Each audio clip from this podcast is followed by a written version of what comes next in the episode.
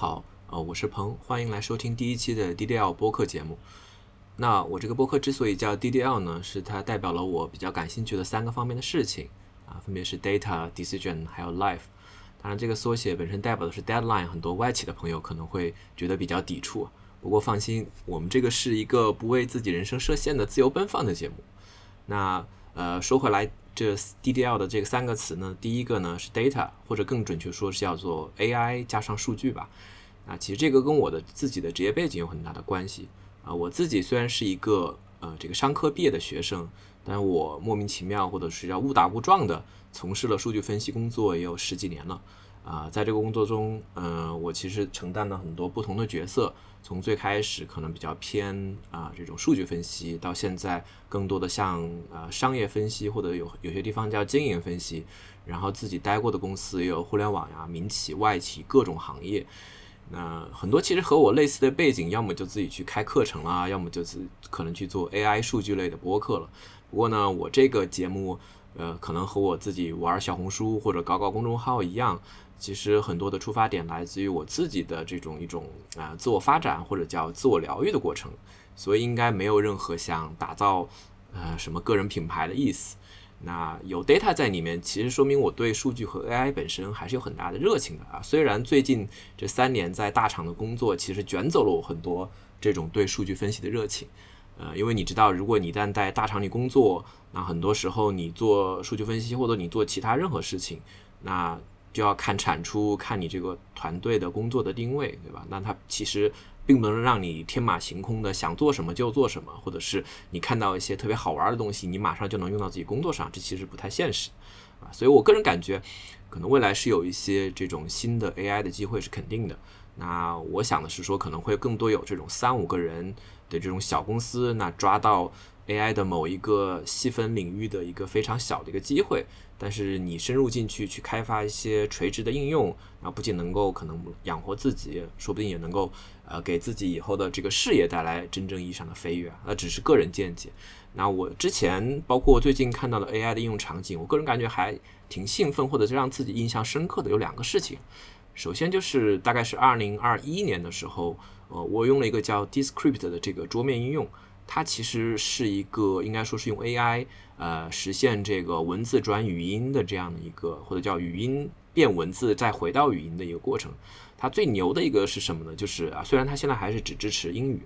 但是如果你把一段英语的这个录音放进去，那它会把它 transcribe 这种文字。那你通过文字的剪切，这种复制粘贴，你整个的这个声音就会自动的实现这种调整。啊，我到现在都还惊讶于国内没有一家这种小的这种 AI 公司来做这个，因为我觉得现在播客这么火，对吧？那呃，这个其实对很多做中文的播客，我不知道他们是怎么去做这个剪辑的啊。那你如果你有这种工具，不会觉得非常的得心应手吗？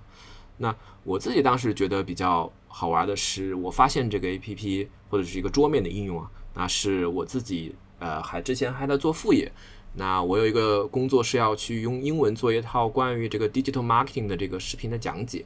那我当时其实过于自信，那我觉得说啊，一天八个小时的视频，呃，我毕竟是当年这个考过 GMAT 七百七的人，对吧？那感觉应该是不在话下。但是做着做着就会发现，到后来，因为有很多这种英语的东西，它毕竟不是你的母语。你其实没有意识到，你在说中文的时候，你有很多这种串场的词或者句子，就这些句子本身没有任何的意义，但是你它会让你的这个语句更连贯，也会让你这个时间的足够长。那到最后，我就发现我完全无法完成这个八个小时，至少还差那么两三个小时的这个这个内容吧。那或者说有很多内容我其实没有办法去呃讲的那么丰富。啊这个时候呢，我就会发现这个 A P P 其实非常的好用。那我首先要做的就是，它有一个这样的一个付费的功能，是你按照它的提示来录一段这个啊这个英文的这个讲解的东西，就它给你一段稿子，你把它念好，那你可能上传到服务器之后，它就会通过 AI 帮你生成一个你自己的声音，这还是二零二一年啊，那呃生成之后，你再去写文字，就其实非常用原声的这种状态，把整个的这个文字念下来。这个其实我就觉得非常的有价值，至少对我当时来说是非常的有价值，对吧？那呃，这个功能它当时是付费的，一个月大概需要这个二三十美金的这个这个呃支出。但是从我的角度来说，这其实呃，我当时的收入就是这个项目的这个收入是远远能够覆盖这笔的。这也算是我第一次为 AI，不仅为 AI 这个掏了一笔钱，啊，就是非常乐意的掏了一笔钱，也同时是靠 AI 挣了一笔钱啊。那其实这个已经是二零二一年的。那最近的这个呃 ChatGPT 啊等等这些其实非常的火啊。那呃也是让我感受的第二个事情，就是前段时间有一个朋友让我呃帮他能不能做一段用这个 Python 去爬取一个雪球网的信息的这个呃这个工作。那这个只是朋友帮忙啊。那我觉得很有意思，就是我我当时也很多这种 Python 爬虫，我早就已经忘得就是九霄云外了。那呃，我后来在这个过程中，我其实就是通过 Chat GPT 来帮助我说，啊，我需要去爬这个，我给你一些信息，你来告诉我这个代码该怎么写，然后不断的试错。那这个过程中，嗯，我把它做完了，完成了我朋友的这个这个工作之后，我觉得，哎，这个还是挺有意思的，我我就又回去复刻了一遍，然后配合上一套视频的讲解。那这套视频后来放到了这个 YouTube 上呢。大概也有，现在应该有四五万的这个这个浏览量，然后给自己这个涨了大概一千多个粉丝。这个不要小看啊，我自己之前可能这个 YouTube 也就一百多号粉丝，呃，涨了一千多，我觉得还是挺有意思的。啊，其实也可以看出，很多人嗯自己有这个学习的想法，就很多人其实在下面评论说，哎，我我虽然还没看懂或者我不会用，但是我觉得这个挺有意思的。那其实包括我自己之前的写公众号，我其实也会讲说，我觉得。ChatGPT 这些，呃，会对于很多想学习新技能，或者是不管是写代码还是语言等等，都会有很大的帮助，对吧？那呃，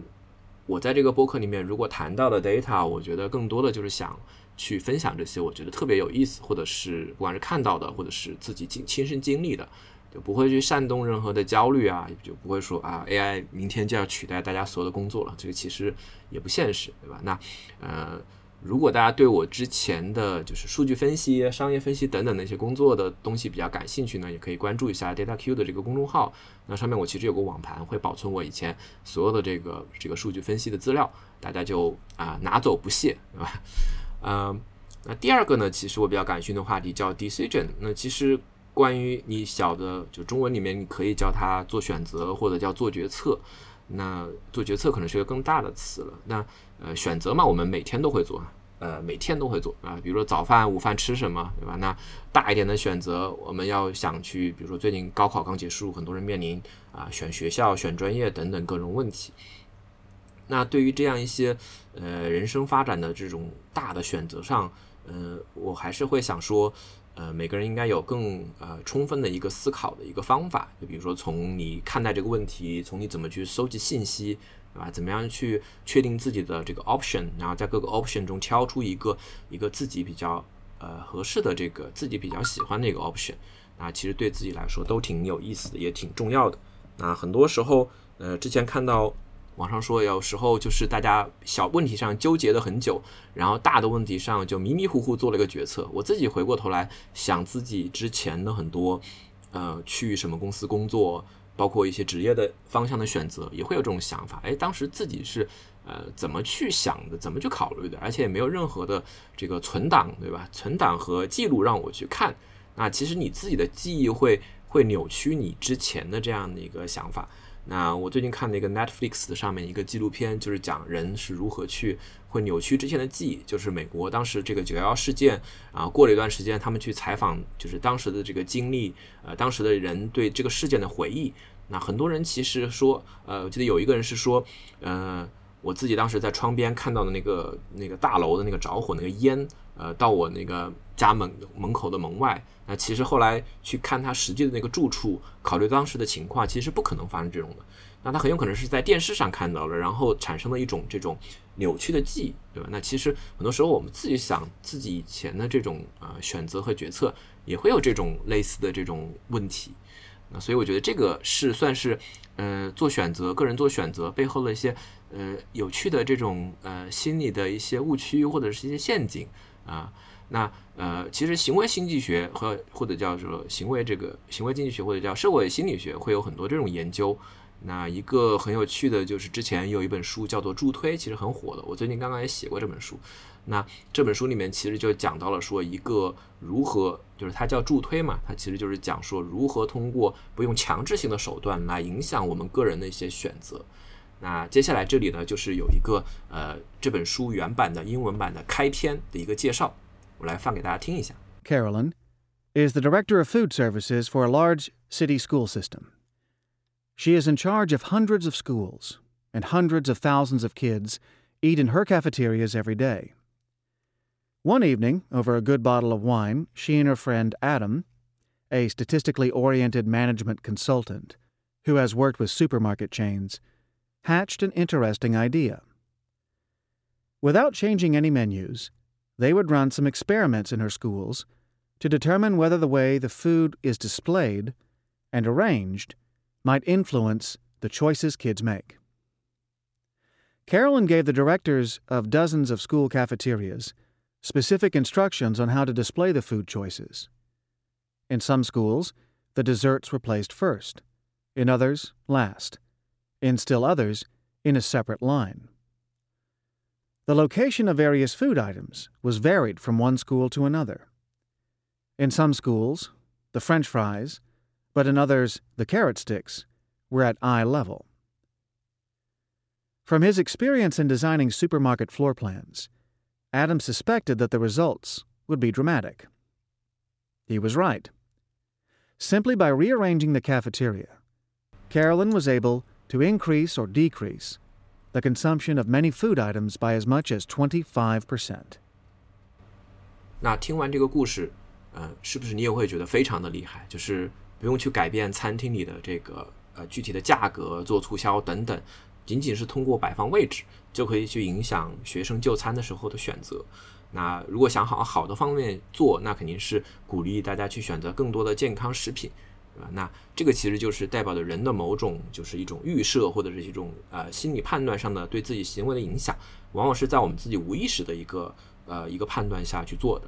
那这个其实是一个比较呃有意思的一个一个现象。当然，《助推》这本书其实把这个东西放大的太大了。以至于后来有很多人对这个助推的理论，呃，提出了各种各样的质疑。那就到底什么是助推？呃，什么样才算是真正的不影响这个呃个人的选择的情况下，且让他们这个真正的实现的行为的变化？这个就是另外一个话题了。啊，再比如说我最近看到了这个，呃，关于这个斯坦福大学当时做的这个棉花糖实验，就我觉得很有意思，我也专门写了一下这个，就是呃。美国这个心理学家在二十六世二十世纪六十年代末七十年代初的时候，做了这样一个给小朋友的一个实验，就是让一对孩子们啊来到这个实验室，那上面摆着一些这种啊食物啊啊最最典经典的就是说上面是有个巨大的这个棉花糖，然后告诉这些小朋友说，如你可可以现在马上吃，也可以再等几分钟再吃。那如果你们能够等几分钟呢，那呃。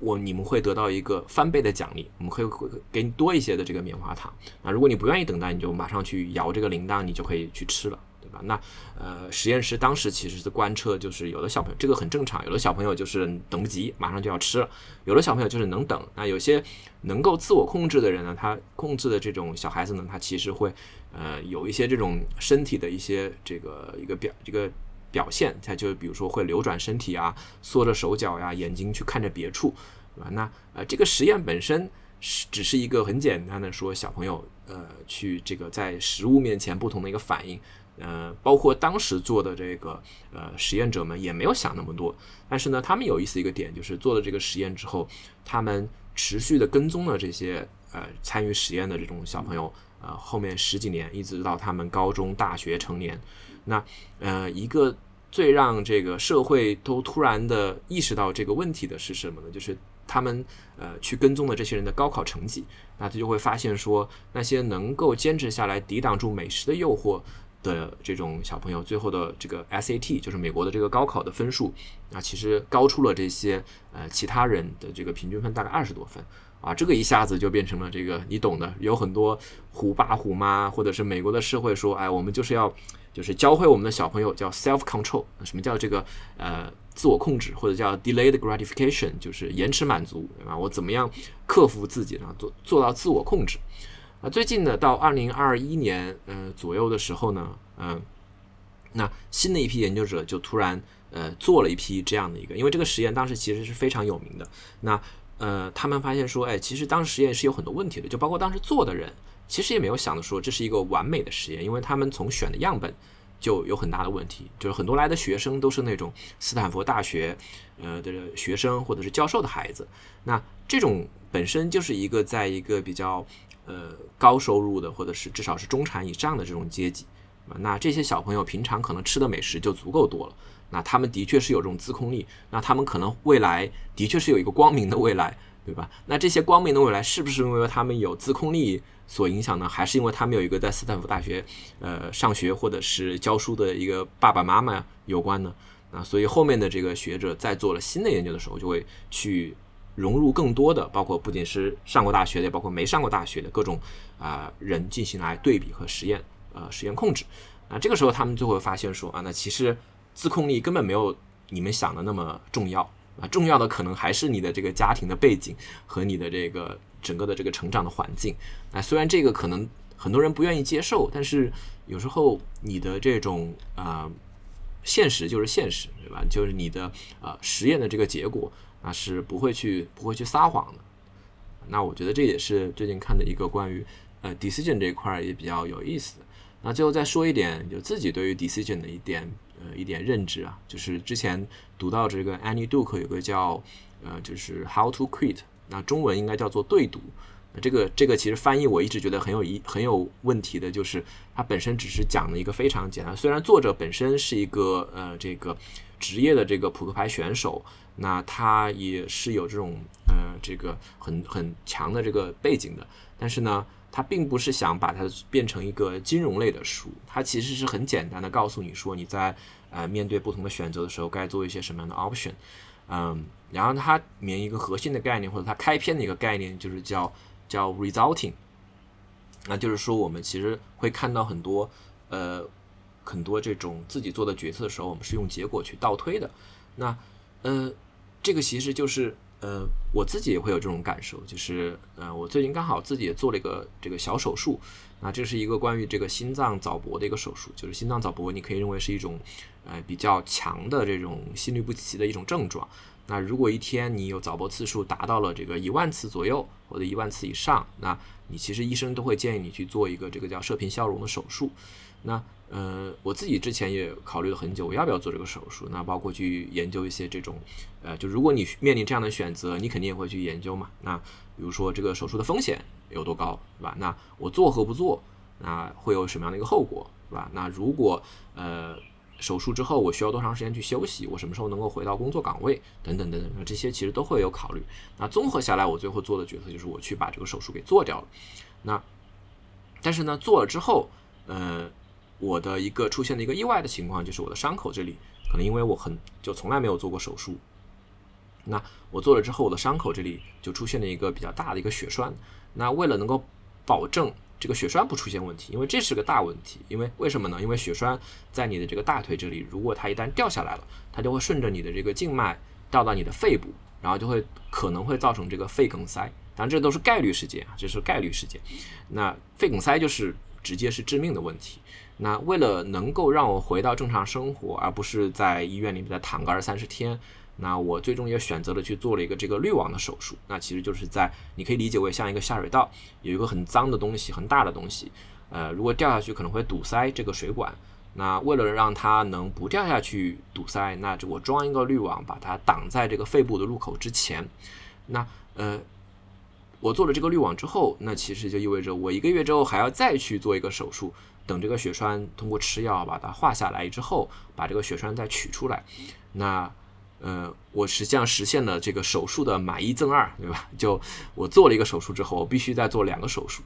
那如果再回过头来看呢，说那我这个时候再考虑说我之前要不要去做这个手术，嗯，连我自己都会觉得我可能当时应该是不是应该再考虑一下，因为这个就是一个 resulting，一个典型的 resulting。那我看了这个，呃，我现在经历了这些，我再去回想。之前的一个决策或者选择，我其实就会对自己有更多的疑虑，因为我的结果有一点点不好。那不过，如果平白的从这种呃科学的角度来说啊，这个手术还是应该去做的，这毕竟是为自己的这个健康的去着想，吧？如果一直一直拖下去，且在药物没有这个作用的情况下，那其实长期下去会对自己心脏产生更大的问题。那这个其实就是嗯，我自己对 resulting 的一点一点感受吧。那如果把我们这个做选择和上面的 decision 联系起来，我觉得也是挺有意思的。因为前面说到了 Chat GPT，那 Chat GPT 里面有一个很大的问题就是什么呢？就是叫做一本正经的胡说八道。就是你去问他很多问题，呃，他回答的好像也很有条理，但是你如果自己拿谷歌去 check 一下，你会发现其实就很多东西都是都是这个很乱的，没有其实是没有根据的。那所以在这种情况下，或者是如果这一类的模型以后运用到大家的日常生活，那作为这种人类自己的这种这个 critical thinking 啊，就是我们的一些 common sense，我们用常识去判断哪些是合理的、不合理的。举个例子，我我我之前试过让这个 ChatGPT 来给我一些古诗啊，我想描写一些场景，你给我一些古诗，那回答的真叫牛头不对马嘴，对吧？那如果我跟你说。这个呃，李白的这首诗，这个“日照香炉生紫烟”，对吧？那你自己都能知道下一句是什么，那 AI 呢反而是错的。那包括我昨天刚刚读到了一篇文章，就是呃，几年前 AlphaGo 就击败了这个围棋界顶尖的这个这个选手。那呃，最近呢，就是整个的这个呃研究者们，然后开发出一套专门针对这个 AlphaGo 的这个这个 AI。对吧？那其实它就是走了一个叫不苟不走寻常路的这种围棋的这个打法。那现在就形成了一个什么呢？就是弱智 AI 能够击败 AlphaGo AlphaGo 能够击败这个人类顶尖选手，人类顶尖选手能够击败人类的业余选手，人类的业余选手能够击败弱智 AI，就是这样的一个循环。我觉得觉得非常有意思，就是 AI 和我们自己陷入了这样一个互相的一个循环的。这个环境中，所以在这种大环境下，就我我们自己怎么样去说，我自己要有一个思考，我自己一个判断，对吧？那我自己要去做选择的，AI 可以给你很多很多的呃信息，你自己要有一个判断，到底哪些是呃有利于自己的，或者是你该怎么去做自己的选择。所以我觉得这个是一个呃很有意思的一个点。那最后呢，其实我做这个呃整个的这个播客，其实很大程度上也受到了。呃，我之前我之前听的一个关于 decision 的一个播客的一个呃影响，那这个 decision 呃相关的叫做 decoder，那大家可以去各个播客平台去搜索一下，它其实就是一个国外的这个 f e r g 的这个网站，呃，主要是一个科技商业类的一个网站，它的主编来主持的。那它基本上每一期呢，就是去采访一些业界这种 C level CEO 啊、CMO 的这样的一些人，来谈谈他们的公司的一些 big decision 啊，他们的一些业务的变化。那它有一个很有名的叫做 decoder question，就是问说你日常是怎么样去 make decision？那很多人会讲说，我我靠的是 intuition 啊，我靠的是怎么样的一些 data 呀，我我怎么样去呃叫做第一性原理的去思考啊，等等等等，他们会谈很多这样的一些思路。那如果我以后这个播客能够自己坚持下去，能够呃吸引到足够的这个听众的话，我自己也希望能够去试图去聊聊一些这种业内比较专业的人士。或者是比较 high level 的人来谈一谈，在组织内部去做做决策，其实这个是一个非常大的问题，对吧？那嗯，包括再回到刚才那个 AI 的话题，那嗯，在这个 ChatGPT 出来之后，其实动作最快的是微软。那我当时就觉得非常的吃惊，因为如果你在大公司待过的嘛，那其实有很多时候这些大公司都会说啊，AI 非常重要，对吧？我们要把它纳入到我们的这个战略里面，不拉不拉不拉。但是迟迟没有动作，因为从整个的这个上面的决策到下面的执行，它是需要一段这个链路的。公司越大，这种组织的链条、这种呃业务边界等等这些问题都是存在的。但你看一下微软，它其实很快的就把这个合到这个病里面，合到这个 Office 里面，对吧？那呃已经在做一些产品的整合，啊，那呃这个其实对比一下对面的谷歌，那被迫出了一个 Bard，然后也反应寥寥，然后内部据说也有很多的问题。啊，这个其实是呃一个更大的一个领域的关于 decision 啊，corporate decision 啊，有兴趣的时候我们可以再聊一下这个问题。那最后一块呢，其实就是 life 啊，那这个问题就更大了，对吧？那更多的这个其实站在我自己一个今年即将满四十岁的中年男子的角度吧。那过去两三年其实经历了很多呃不愉快的事情，包括去年这个时候应该还是刚刚解封，那你其实会对很多东西产生很大的质疑，包括我自己。呃，我我过去是一个什么样的人？我自己觉得我是比我自己觉得我是一个什么样的人，以及我现在觉得那个人还是不是我自己？那我会有很多的这个自我怀疑。那我其实觉得这个在目前这种比较迷茫的阶段，或者是大环境如此的阶段，每个朋友可能多多少少都会有一点，对吧？你可能刚毕业，你有这个这个呃求职啊各方面的这个压力。你三十岁左右，你也可能面临压你的压力。然后你像我三十五到四十岁之间，你可能面临这种即将失业的这种压力。这其实都非常的普遍。那我们前面讲的，不管 data 也好，decision 也好，呃，怎么说呢？我觉得更多的是想用一个逻辑化的方法去解决我们人生中面临的很多问题。但事实上呢，往往不是这样。就是呃，有时候我们在这个干货之外呢，也会需要一些就是鸡汤，或者是起到那一些润滑作用的这个。呃，这个方法，那这个也是我自己在这个医院的病床上躺的时候，我就觉得，嗯，特别是在手术台上，我觉得哇，这个医疗科技真的非常的发达，啊，那这么一个微创手术，从我的大腿上一根导管到我的心脏，可以解决很多问题。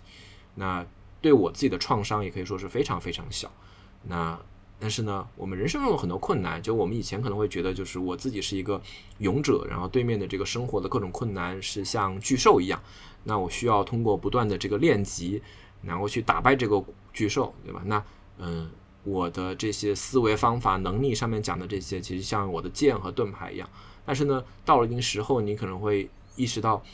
嗯，你面对的不是那种实实在在比你来说身高马大的这种巨兽，那更多的是像生活会把你扔到一个这个漩涡里面，让你觉得失控。那失控才是一种最难去解决的一种状态，因为。不在你把握之内，跟你的能力可能没有任何的关系。那这个时候呢，我们的确需要一些更好的这种呃思维上的东西，或者一些软的东西来帮助我们去调节。那这个可能是正念，可能是冥想，也可能是心理医生，也可能是某些宗教信仰，对吧？那其实都可以帮助你来解决一些问题。那这一块呢，我也有很多朋友，呃，会去，他们算是这个这些领域的一些。呃，这种专家呀，或者是有研究的人，那后面有希望的话，也可以，呃，把他们也请过来，我们一起来聊一聊这些问题。那呃，所以呢，今天第一期也算是来介绍一下整个的我自己的一个想法。那从下一期，那我的目标其实是很简单，就是从七月份开始，那争取能够一个月做一期，那到今年底能够做六期节目，这对我来说就已经是很现实的一个目标，能够达成了。那如果能做到那个，我就觉得我这个能够继续坚持下去，对吧？那呃，如果大家感兴趣的话，也可以到这个小红书或者公众号上去搜一下这个 Data Q。啊这个是我自己的一直在做的一些。那我能坚持来做这个来做这个播客，也是因为我公众号、小红书都已经坚持去呃发帖呀、写东西、去分享啊，到一定时间了。然后我觉得我可以尝试一下一些新的媒体，嗯。然后呢，如果你希望能够听到一些专题的内容或者是一些分享，那其实也可以直接在呃这些两个平台上跟我联系。那我自己也会有这个呃邮件，也可以直接发给我，在小红书上有我这个邮件的 dataq 二零二零 at gmail 点 com 啊。所以呢，这个就是今天的主要内容。那非常感谢你的收听啊！你如果听到这一期节目呢，也是我呃最初始最初始的听众。那我会为了能够去分享一些呃更有意思的，也会让大家觉得呃对呃，上面三个主题有更多想法的一些新的东西，能够定期的能够找到给大家。好的，谢谢大家。